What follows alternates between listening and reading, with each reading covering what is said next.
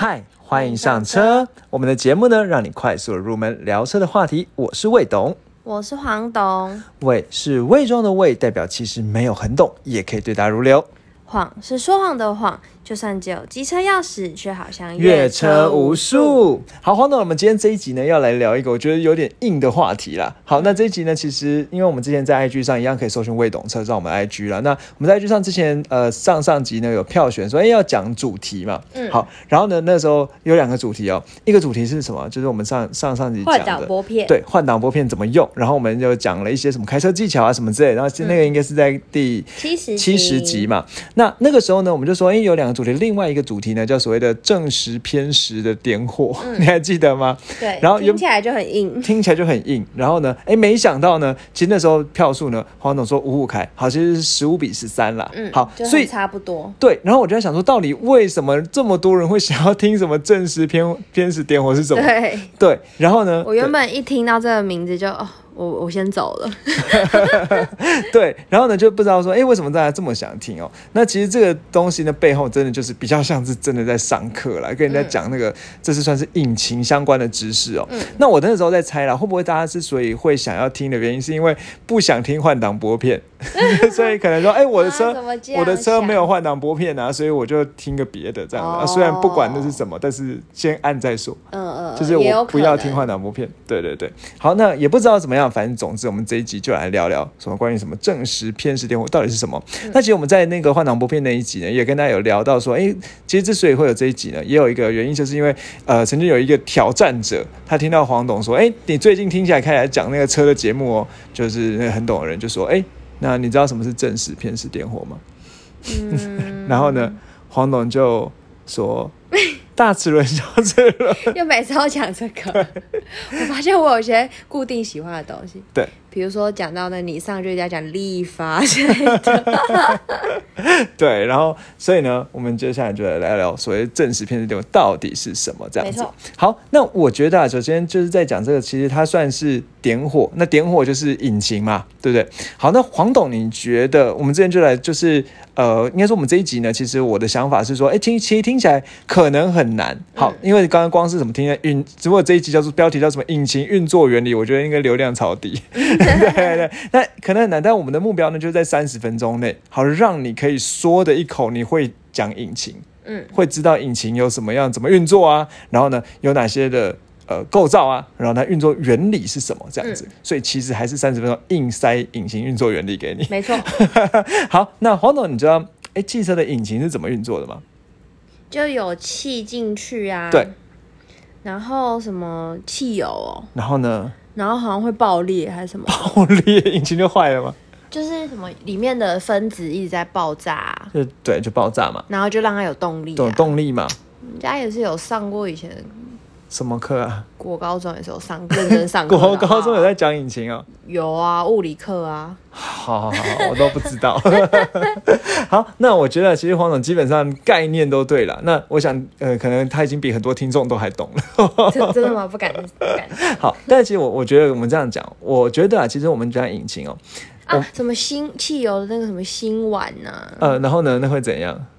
就是里面分子结构暴力啊什么？好乱讲，好，现在开始多了 多了，开始露出马脚了。没关系，开始黄懂了。没关系，没关系。我觉得我们就那那个，你刚才讲，其实我觉得引擎的构造其实跟脚踩脚踏车很像，真的。所以我觉得你只要会踩脚踏车，你就已经完全可以理解引擎的运作原理。嗯，好，脚踏车怎么样？两个踏板嘛，一高一低嘛。嗯。然后呢，我们就是脚在踩的时候，那不管左脚踩还是右脚踩，其实我们要做的事情就是去转动中间的轴嘛。嗯，对不对？好，那中间那个轴呢，被带动了之后，它就有动力嘛。那这动力呢会接链条嘛？那链条呢就会接齿轮，齿轮就会接轮胎，就会有动力，就把动力输送。对，所以呢，就是把你脚踏车踩的动力呢，换换成了那个呃轴的动力。那轴的动力呢，去驱动呃链条，驱动齿轮，然后轮胎就有动力。嗯，对不对？好，那实际上呢，这个脚踩的动力哦，我们在引擎里面这个东西叫做气缸。哦，你还我不知道说，其实应该说人家可能讲气缸听起来有点抽象的，但是其实气缸一般我们可能呃一打开盖子是看到的那个、啊。其实应该是不会直接露出来。对，不过一般可能我们想到气缸的时候，其实可能脑脑筋会有个画面，就是它像针筒一样。嗯你你你有吗？有啊，对，它像针筒一样嘛，然后那个就是东西有有东西在推来推去嘛。嗯对，那其实你可以以前有讲过嘛？对，那你可以把那个针筒在这下面推来推去呢，就当做脚在伸伸缩缩这样子。哦，提供它动力。对，就是那个针筒，那那这但是我们脚踏车是用人的肌肉去推动那个，让就是你踩往下踩，然后呢另外一脚提起来，然后另外一脚往下踩之后，呃，比如说左脚往下踩，右脚提起来，右脚往下踩，左脚提起来，对不对？好，但是呢，在这个气缸的原理上面哦，它其实是用爆炸的力气，所以其实比那个脚的肌肉力还更多嘛。好，简单说呢，就是那个气缸里面呢，就像针筒一样，当它压很小的时候呢，你就爆炸，然后它就被往很快会往后推嘛。嗯那那时候就像脚踩下去一样。嗯对，那所以呢，这个气缸呢，它就是我记得我们之之前讲说，可能气缸呢，它仅假设一个引擎有所谓的直列四缸，嗯，好，呃，这怎么了？为什么这个一样的表情？没有，我这样觉得你是比喻大师哦。对，假设一个引擎是有直列四缸，你就可以想象它就是有四只脚在踩。嗯那四只脚在踩，听起来当然就蛮猛的嘛。我们人只有两只脚在踩，嗯那所以其实你可以想象说，真正的气缸它运作的时候，并不会四个气缸同进同退，不会一起上一起下。是有的上有的下。对，它就像脚踩一样，有的上有的下。嗯，对。那这个有的上呢，所以当它上来之后呢，就要爆有一个爆炸，然后它就推下去。嗯，然后呢，另外一边呢不就上去了，然后再爆炸之后呢，另一边再推下去，然后这边就上来。嗯对，那当然它，所以它后面呢也是接着一个像脚踏车一样的那个脚踏车，不是踏板说一就是踏板是呃可以就是一边高的话，另外一边就会低嘛。对那个东西就在汽车里面也有，嗯叫做曲轴。哦，所以这个曲轴呢，就是它会连接气缸，然后呢，那个气就一边推上去之后，另一边就会下来，然后嗯这样它，然后所以气缸一直转，然后引擎呢就会转动。嗯，好，所以其实你已经会引擎的构造。嗯，你有发现说你好像真的懂了一些。对，那之前我们不是也节目有聊到说，哎，三缸的引擎会比较容易抖动，你还记得吗？有其实原因就是因为它是如果是对称的缸的话，一张一下，一上一下会那个重冲力会互相抵消嘛。对那如果不对称的话，那就是会有一个气缸会比较多，没办法互相抵消掉嘛。对，那所以才讲说，哎，三缸引擎会抖动，所以像福特之前不是讲说，哎，福特 Focus 它三缸引擎呢，再多加一个会去抵消那个单独的那个气缸的。嗯，对，然后让它可以比较平稳的转。好，那讲回来，气缸它就是这样子上上下下上上下下，就像脚踏车踩踩踩上上下下上上下下一样。嗯，好，那接下来我们就问你，那气缸要怎么样爆开呢？空气进去啊，空气进去，然后呢？什么那个汽油的提供的那个什么，嗯，什么那一个？我记得不就是什么新碗那个吗？好，那我们就来再来来讲怎么把气缸爆开。嗯好，那这个聊聊聊聊聊关于气缸爆开，基本上来讲了，要燃烧要爆炸，一定会有两个东西，嗯一个是气，一个是燃料，嗯对不对？好，那我们就先讲气的部分。嗯好，那气的部分呢，就是我们车呢会有所谓的进气口。嗯，那你还记得这个进气口高度跟什么很有关系？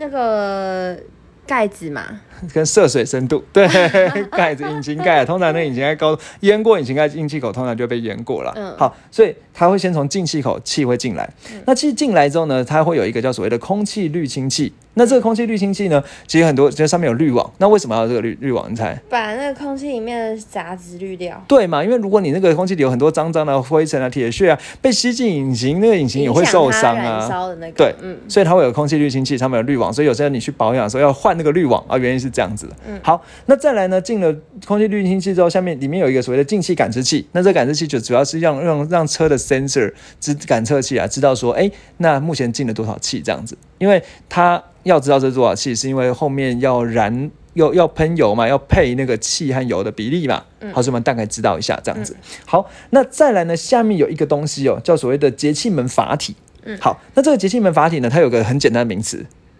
叫做油门。哦，对，那这个其实油门就是所谓的节气门了。那这我们之前在讲那个什么大脚踩油门会不会大脚踩会不会伤车的那个大力关门会不会伤车那个伤车迷思那边也有讲了。所以其实油门的原理呢，就是我们用脚踩下去之后，以前传统的机械式，那机械式就是我们用脚踩下去之后，它有个那个链那个有算是有一个。拉拉一条那个钢索嘛，那个钢索呢就会把节气门打开。那节气门打开之后，很多气就会灌进去。嗯，那灌进去，引擎收到多一点气，就会比较嗨，就会爆的比较快。嗯，对。那但是现在当然会用所谓的电子去控制，好，所以就电所谓的电子油门了。好，那它就是说作为这个节节气门阀体呢，那你踩下去之后呢，会用电子去控制，说，嗯，那那个节气门要开多少？那总之就是这个节气门盖起来的时候，那进去的气比较少，那燃烧就比较没有那么爆炸，就比较不会那么大。嗯，那踩大一点。那进进去的气多，那燃烧就比较好，那就会爆炸比较多。好，那进去之后呢，会有一个到所谓的进气歧管。好，那这个进气歧管呢，就是干干嘛？其实主要就是，诶，如果你一个汽车有四缸直列四缸，嗯，那你是不是四个气缸都要有气进去？嗯，对，所以呢，它就要从一个洞对分歧这样分成四个。那进气歧管在设计的时候有个很重要的重点，就是说基本上那个。每一个气管长度要算起来一样，几乎是一样长，这样让每个气缸的那个力气进去的气可以平均。嗯，好，那这是很细的细节。好，气就进去了。好，气进去之后呢，里面就要开始喷油燃烧。嗯，好，燃烧完之后呢，就会有废气嘛。对。那废气呢，就会从所谓的排气气管再出去。好，为什么又是气管？四个也都要排气啊。对，因为四个气缸要排气，然后最最后把那四个气呢，呃，并在一起，一起从排气管出去这样子。那出去之后呢，有所谓的触媒转换器，你有听过这个词吗？没有。真的好，那没关系。现在其实有时候你的车要保养的时候，他可能会说：“哎，你触媒转换器坏坏了之类的。”好，那这个所谓的触媒转换器啊，简单的说就是环保用的。哦。因为我们可能燃烧不完全。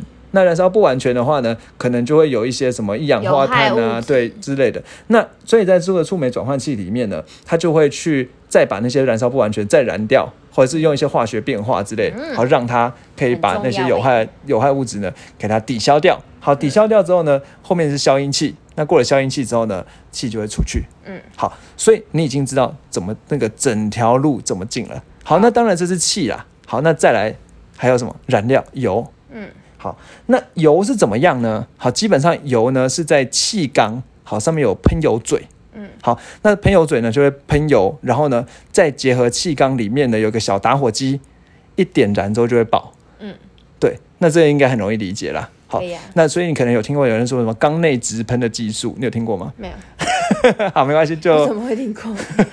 好，你现在听过啊？就是人家说，哎，气缸里面可以直接喷油，好，叫缸内直喷的技术。好，那这个缸内直喷的技术喷了之后呢，那个里面小打火机就会点。那这个小打火机其实有一个名字，叫做火星塞。有，你有听过？有。好，但我也不知道为什么我就有听过哎。好，那你知道火星塞是什么东西吗？小点火器，没错。好了，所以其实火星塞了，就是比如说以前以前我们那个机车组，那机车发不动的时候，他就说：“哎，去换个火星塞就会好，这样子。”哦，原来是这样啊。对，那其实火星塞的原理哦，就很像是那个瓦斯炉一样。好，哦，就这样啪啪啪。对，它其实是用两个。呃，连着很就靠近很近，大概什么零点几公分的那个一个呃正极跟负极这样子。嗯。然后呢，那有高压电的时候，它就会有一条电弧那个流过去。嗯。那那个电弧呢，再碰到油、空气，就大爆炸。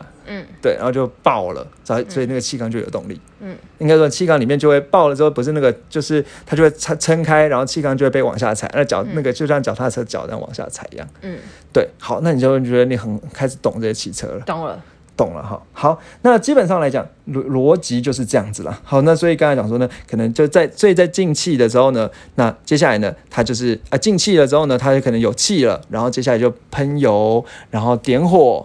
那点火之后呢，就会产生爆炸，然后呢，爆了之后呢，那接下来就是要把废气给排出去，好，那就一直不断不断的这样子循环。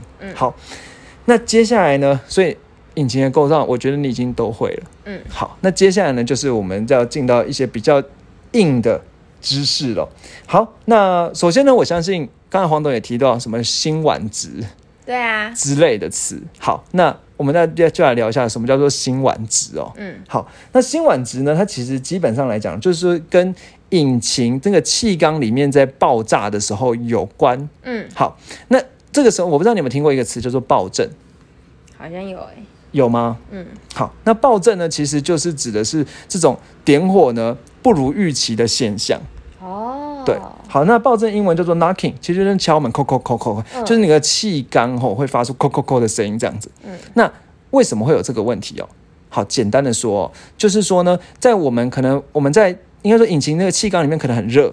嗯，好，气缸里面很热呢，那所以呢，这个时候呢，可能你刚是喷油还没有点火，嗯，但是因为油已经被里面的热给热到了，对，就自己先烧起来了。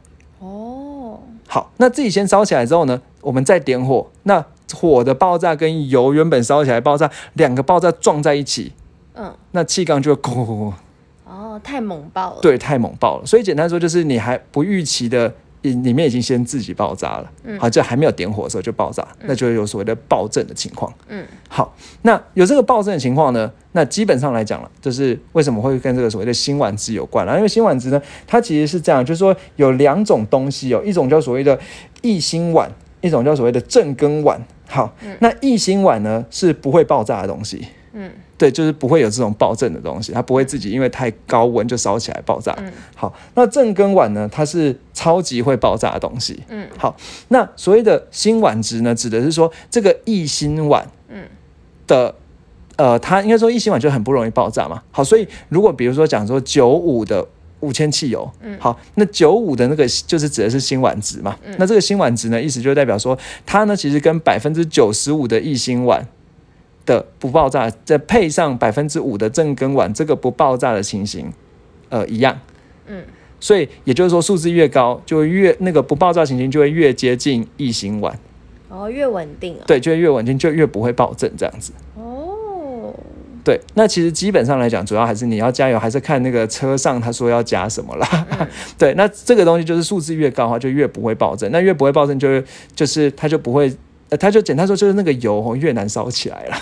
哦，对，就在高温的时候越不会自己就爆炸了。嗯，好，那这个当然除了跟油有关之外，那接下来就要扣到我们今天的主题了。嗯，好。正时跟偏时啊，对，哦，也是跟这有关哦，这跟点火有关哦。好，那首先呢，我们先讲这个点火。那你可以讲想一件事情，脚踏车我们在踩脚踏板的时候，我们又回到那个脚踏车在踩脚踏板的时候，该不会说顺时针跟逆时针吧？嗯，也也不是，要防疫嘛。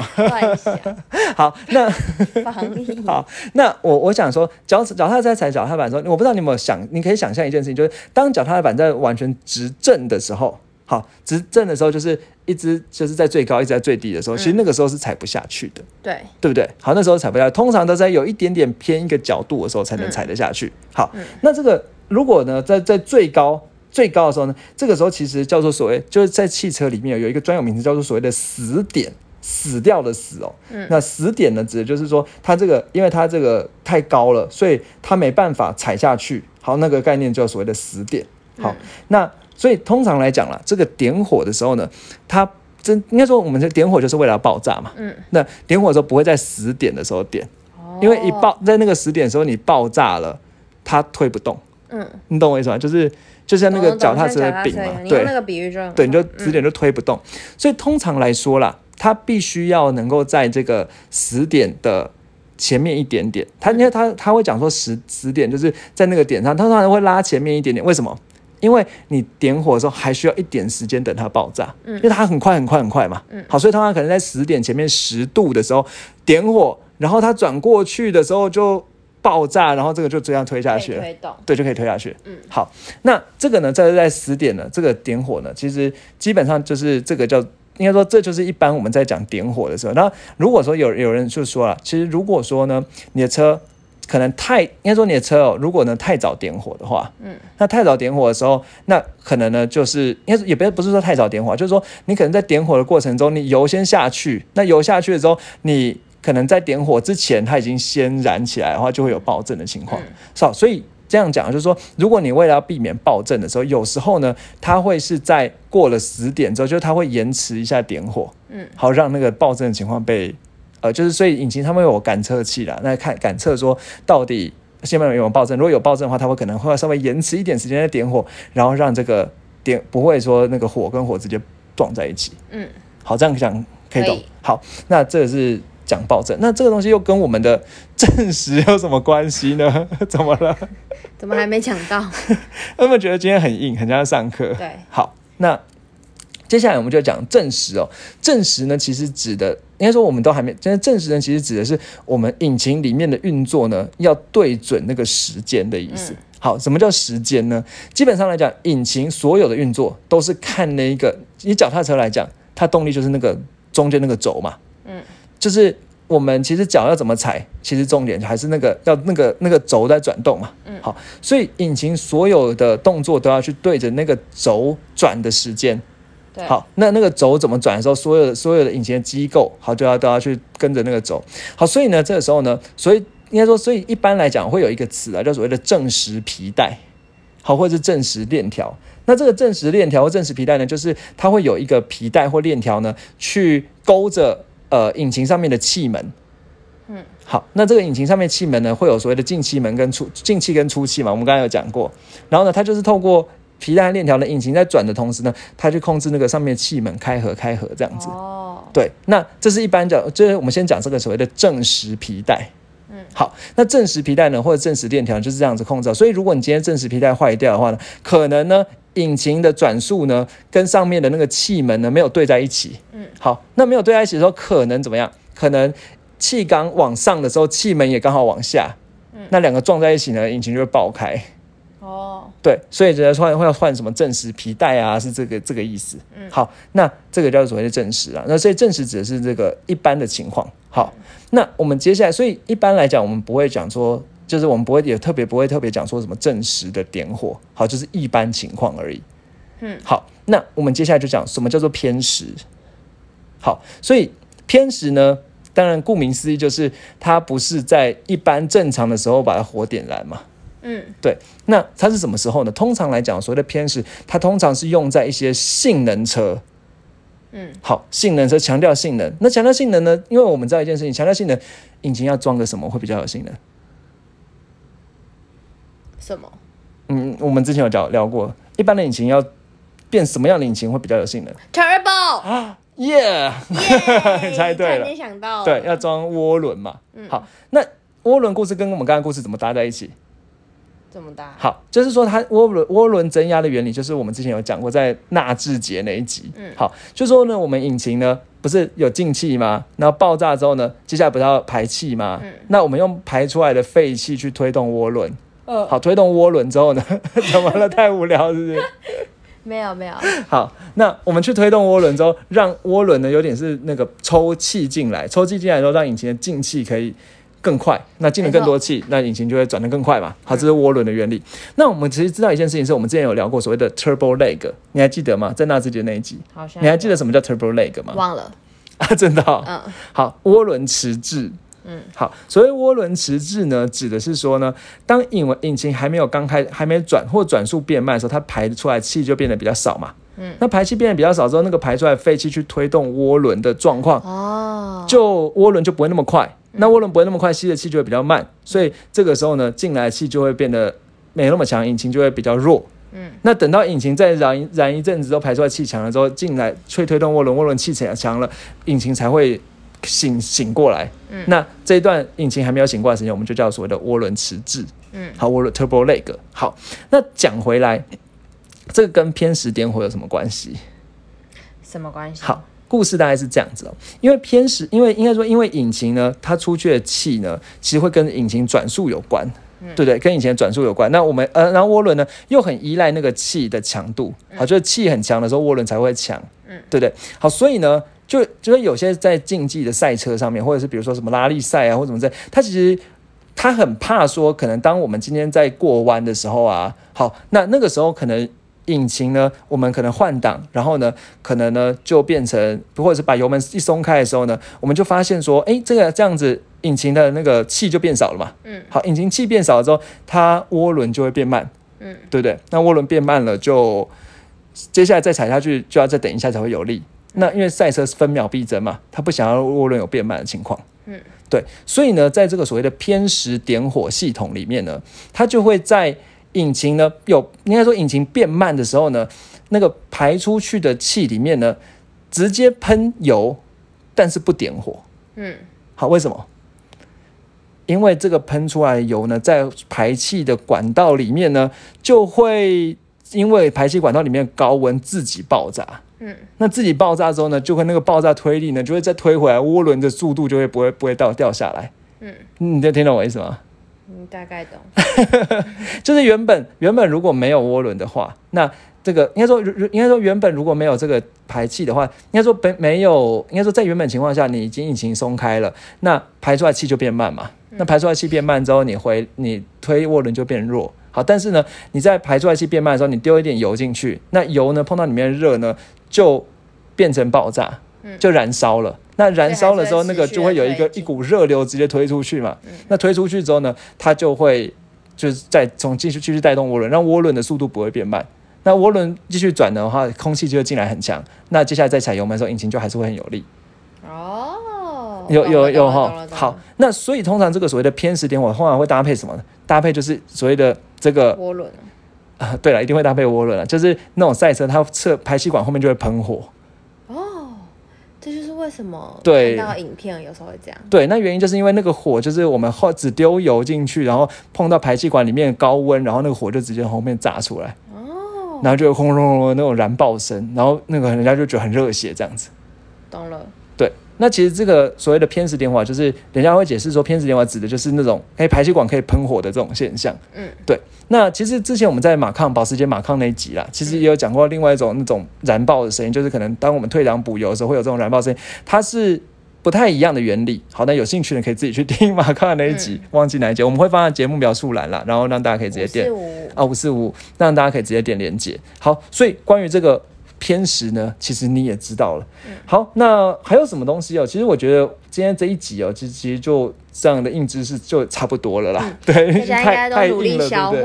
好，那所以呢，我觉得哦，对，最后我们再讲一件事情好了。好，就是如果你今天在看车的话呢，它在那个车的引擎的上面的那个气门的形式呢，它有两两种，一种叫所谓的 DOHC，一种是 HSOHC。这个黄董一定没看过。嗯，对，那就是你要通常打开规规规格规配表，就是那个规格汽车规格表，它告诉你说它引擎是使用 DOHC 或者是 SOHC 的。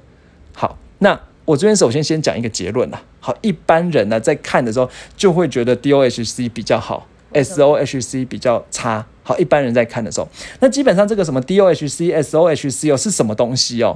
简单的说，你还记得我们讲说，引擎的上面有一个是进气的门，有一个是出气的门，嗯，对不对？好，那 DOHC 呢，就是它的进气门和出气门是独立的。D D 就是指的是 do，就双，然后 O H 是 overhead，那 C 呢是 camshaft，就是那个呃轴啦，好轴啦这样子。好，那 DOHC 就是它有进气门和出气门，它是独立的两个。门这样子，好，那 S O H C 是 single 是单轴的，所以单单凸轮轴了。那这个就是它进气门凸呃出气门呢是绑在一个凸轮轴上。好，那差别差在哪里？差在说呢，进因为 S O H C 它进气和出气都是在那个凸轮轴所控制。好，所以呢。呃，他进气和出气的时间没办法去控制调整，那个有时候什么时候要把气呢藏在里面长久一点呢，或者是进气什么时候进多一点呢？嗯，的这种他没办法单独的控制。那 DOHC 就比较精准，它可以呃进气的进气的时间可以调，出气的时间可以调。嗯，好，这也是之前黄董那边我们在在那个时候讲的说，呃，有一些就是透过应该说在讲 Honda 的时候，好有讲讲到什么 IVTEC，就是去控制那个进气和出气的时间。嗯，对的那样的这个技术哦。好，那。再帮我们看哪一集，对不对？二六二七，大家可以去听那集哦。魏董也是很拼命的在介绍那个 IV Tech 的那个，然后我也很拼命的在懂，在学，对不对？对对对。对，好，那结论呢，就是网友其实基本上来讲呢，现在大部分的车都已经是 DOHC，只有比较小排气量的车是所谓的 SOHC。那但是如果今天懂车的人，你不要直接说哪一种比较好，因为这样的话你就觉得你弱。好，要讲说各有各的好。嗯，好，那 DOHC 现在就是就算魏董也要再更进阶一点。对。装的像一点，对对，所以 DOHC 的好处是在高转速的时候比较好，那 SOHC 是在低转速的时候比较好。嗯，但是实际上来说啦，人家会说，哎，应该说这应该说各有各好。所以就像是你是拿叉子吃饭，还是你是拿筷子吃饭，一根还是两根，他们其实就是用就是用的顺手就好了。嗯，对，又在比喻喽？哎，怎么了？对，那至于，但是我自己个人还是偏好，我觉得 DOHC 还是比较好了，因为它可以控制的比较精准一点。但是 S SOHC 的好处就是它比成本比较低，比较好维护。所以如果你觉得口袋够深的话，你就不会想要去选那个 SOHC 啦。好，那我们今天这一集呢就到这里哦。好，那呃最后三件事情要给大家讨论。第一个是，我不知道你会不会觉得我们这一集讲的太硬，如果会还是不会？那我们是不是可以在比如说 Apple Podcast 啊，不要了，这个我不敢就在五星留言讲，至少 I I G 私讯我们跟我们讲一下好了啦。对对对对。而且如果你身边有那种超懂车，就喜欢这么 hardcore 的知识车子知识的话，就把这集听五遍，然后再去跟他讲话。对，去跟他讲，这这一次不要分享给他们，就是你自己听就好。对。然后听完之后呢，跟他讲，然后看看他会不会。被你问到，从此对另眼相看。对，你就是从我们节目里抓一些问题来问他，看他答的对不对，你就知道他到底是真懂还是假懂。没错，还是都只是去看一些网络上名词来跟你嘴炮而已。没错，对。好，那第二件事呢，就是我们的那个 IG 啊，可以搜寻未懂车找到，然后可以刚刚我们做一些节目的投票啊。那那接下来我们我们也会预告一下，我们接下来会赏什么车啊，或者是呃猜一些考题，就是我们节目里的考题这样子，对，会有很有成就感哦。好，最后我不好意思说了。就是 Apple Podcast 帮我们五星刷起来，对，那我们刷的链接呢，也在我们节目描述栏可以找到，谢谢，拜拜。